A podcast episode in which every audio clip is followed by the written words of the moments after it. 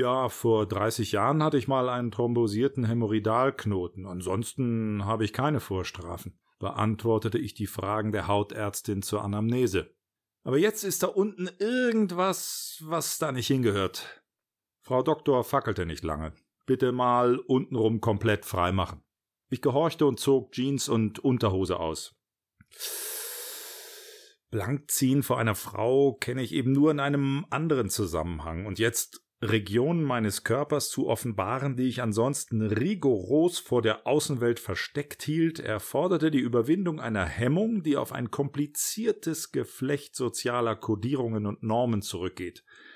Bei kleinen Kindern mag Freikörperkultur noch niedlich rüberkommen. Bei Männern über 50 allerdings zündet da in der Regel kein Feuerwerk der Ästhetik mehr. Da ich zur Schamhaftigkeit neige, formte ich mit meinen Händen instinktiv zwei Halbschalen und verdeckte mit diesen behelfsmäßig Penis und Skrotum. Spielen Sie Fußball? fragte sie. Nein, warum? antwortete ich leicht irritiert. Na, Sie stehen da wie ein Verteidiger in der Freistoßmauer. Der war gut, eins zu null für Sie, Frau Doktor. Aber fühlen tue ich mich wie ein Tor kurz vor dem Strafstoß, ohne Torwart. Ausgleich, konzedierte sie. Na, das fing ja gut an. Ja, wobei diese ganze Witzelei bei mir pure Selbstablenkung war. Ich hatte nämlich einen Heidenrespekt vor der bevorstehenden Untersuchung. Scham ist hier übrigens fehl am Platz, fuhr sie fort. Wenn Sie wüssten, was ich schon alles gesehen habe. Ich habe eine ungefähre Ahnung, Frau Doktor. Ich habe mal in einem Bildatlas der Haut- und Geschlechtskrankheiten geblättert. Eine Erfahrung, die ich mir gern erspart hätte. So, und dann bitte mal hier Platz nehmen. Ein lang gehegter Traum wurde Wirklichkeit. Schon immer hatte ich mich gefragt, wie es sich wohl anfühlt, auf einem gynäkologischen Untersuchungsstuhl zu sitzen. Nun würde ich es erfahren. Dieser hier war eigentlich eine umfunktionierte OP-Liege, deren Kopf- und Rückenteil nach oben und deren Beinteil nach unten geklappt worden war. Nur der Mittelteil war noch in der waagerechten. Dort, wo das Fußteil nach unten abknickte, waren rechts und links zwei Metallarme angeschraubt worden, die in zwei Schalen zur Ablage der Beine mündeten. Ich vermeide hier bewusst das Wort Pflaumenbaum, weil ich das despektierlich finde. Typisch Mann. Wenn das ein Stuhl für Männer wäre, müsste der konsequenterweise Flöten, Rüssel, Gurken oder Bananenbaum heißen, aber Männer hätten einen solchen Stuhl in ihrer Selbstverliebtheit wahrscheinlich Baum der Erkenntnis von Gut und Böse genannt. Das Ensemble war nicht gerade ein Vitra-Lounge-Sessel. Es erinnerte eher an ein Möbelstück für sadomasochistische Zwecke. Als ich auf den Stuhl kraxelte, was nicht möglich war, ohne meine Kronjuwelen kurzfristig frei baumeln zu lassen, zerriss das auf der Liege drapierte Zewa dick und durstig. Der kleinere Teil segelte Richtung Boden. Geistesgegenwärtig griff ich danach und erwischte es noch, bevor es den Boden erreicht hatte. Ihre Reflexe sind schon mal in Ordnung, ermutigte mich Frau Doktor. Nachdem ich den Stuhl erklommen hatte, mimte ich wieder den Fußballverteidiger und versuchte mich einigermaßen häuslich einzurichten, was mir allerdings nicht gelang. Dann rechtes Bein rauf in die Schale, linkes Bein rauf in die Schale. Boah. Ich bin doch nicht beim chinesischen Staatszirkus. Das Resultat war unbequem. Das hatte ich mir irgendwie anders vorgestellt. In was für eine Lage hatte ich mich da gebracht? Frau Doktor nahm auf einem Rollhocker Platz und rollte sich zwischen meine Beine. Das hört sich komisch an und es war auch komisch. Sie zog Untersuchungshandschuhe an. Zwei Paar übereinander. Wieso zog sie zwei Paar Handschuhe übereinander an? Machte vielleicht der Anblick, der sich ihr da unten bot, eine solche Vorsichtsmaßnahme erforderlich? Ich ließ diese Tatsache zunächst unkommentiert, machte mich aber insgeheim auf alles gefasst. Bitte mit dem Allerwertesten ein wenig nach vorne rutschen. Ich ruckelte mich ein wenig vorwärts. Nun war es noch unbequemer.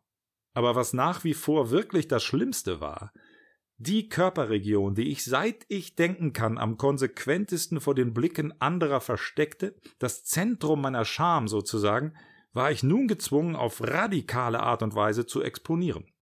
Die Worte hilflos ausgeliefert sein beschreiben nur unzureichend, wie ich mich in dieser Lage fühlte. Ja, spätestens in diesem Moment verabschiedeten sich mein Ehrgefühl und mein Stolz in den Feierabend. Ich beendete mein habituelles Vortäuschen von Souveränität und ließ mich einfach fallen. Hier liege ich, ich kann nicht anders. Dein Wille geschehe. Amen. Mir war mittlerweile alles egal. Zudem hatte Frau Doktor nun eine OP-Leuchte mit einer Beleuchtungsstärke von, na, ich schätze mal 70.000 Lux auf meinen Dammbereich gerichtet, deren Brennpunkt direkt auf meinem Anus lag. Das konnte ich deutlich spüren. So viel Aufmerksamkeit war dieser nicht gewohnt. War er doch von den Göttern ins Schattenreich verbannt worden, Tag und Nacht verborgen in einer Unterhose, was zur Folge hatte, dass er sich nun nach Jahrtausenden des Daseins als Outcast und Verachteter im wohlig warmen Halbdunkel zwischen den Pobacken am wohlsten fühlte. Nebenbei bemerkt, ganz machtlos ist er ja nicht, der Anus. Als eine Art Cerberus des Enddarms ist er mit erheblicher Schlüssel- bzw. Schließgewalt ausgestattet. Und wenn er will, kann er einem das Leben zur Hölle machen.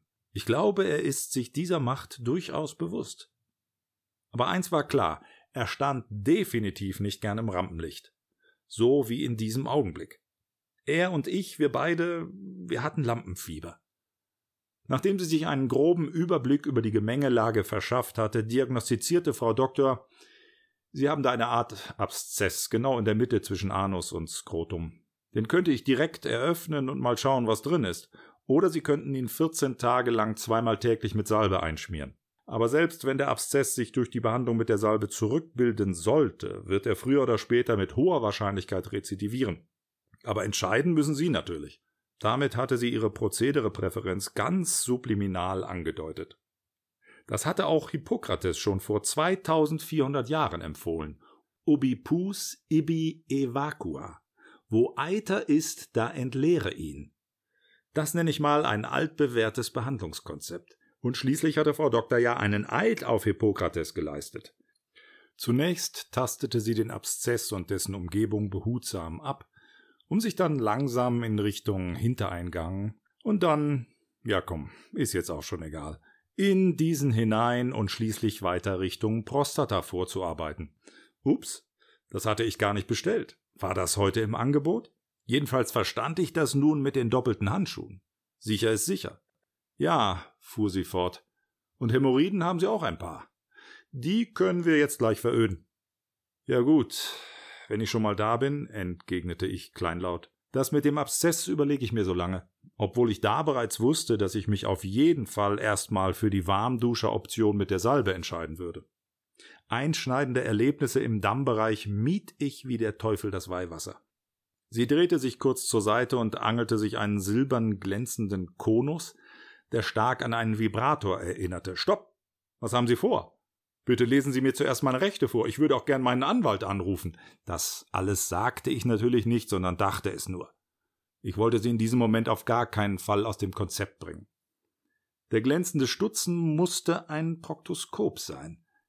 Ich ergriff die Flucht nach vorne und sagte, ohne es eigentlich sagen zu wollen, na dann immer hinein, Onkel Otto. Das war einer der legendären Sprüche meines Vaters, einem uralten Stimmungslied entlehnt, den er immer dann anbrachte, wenn es darum ging, durch Überwindung irgendeines Hindernisses das Unausweichliche in Angriff zu nehmen.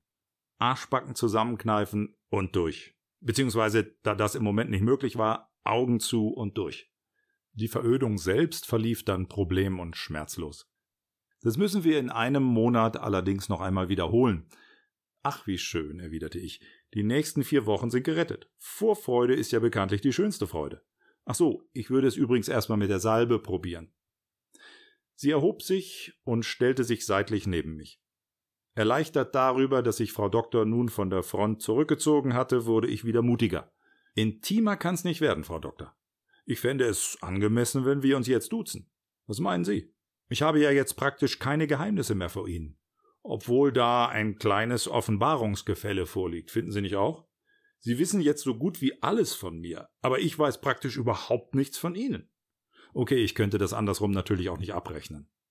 Sie musste lächeln und berührte mich leicht an der Schulter, worauf ich entgegnete Sie wissen schon, dass beim Volk der Wodabe im Tschad die Frau sich einen Mann aussucht, indem sie den Auserwählten, nachdem dieser in einem stundenlangen Tanzritual gezeigt hatte, was er so drauf hat, sanft an der Schulter berührt? Ich kann mir allerdings nicht vorstellen, dass meine Performance in den letzten Minuten so gut war, dass sie. Ich brach ab, denn sie war bereits mit der Behandlungsdokumentation beschäftigt. Sie sind erlöst. Ich befreite mich aus meiner misslichen Lage, kletterte vom Stuhl herunter, schlüpfte in Unterhose und Hose und verabschiedete mich von Frau Doktor. Auf Wiedersehen und bis in vier Wochen dann. Kulanterweise sprühte sie noch meine Hände mit Desinfektionsspray ein. Das hatten diese auch bitter nötig. Hatten sie doch in den letzten zehn Minuten ganze Arbeit als Tiefschutzsuspensorium geleistet. Ja, machen Sie am besten gleich vorne einen Termin aus. Und hier vergessen Sie das Rezept für die Salbe nicht. Im Hinausgehen warf ich noch einen Blick auf den Untersuchungsstuhl. Da, wo sich eben noch mein Hintern befunden hatte, sah ich einen dunkelroten Fleck auf dem schneeweißen Zellstoff. Es sah so aus, als sei da eben jemand entjungfert worden. Und ein bisschen war es ja auch so.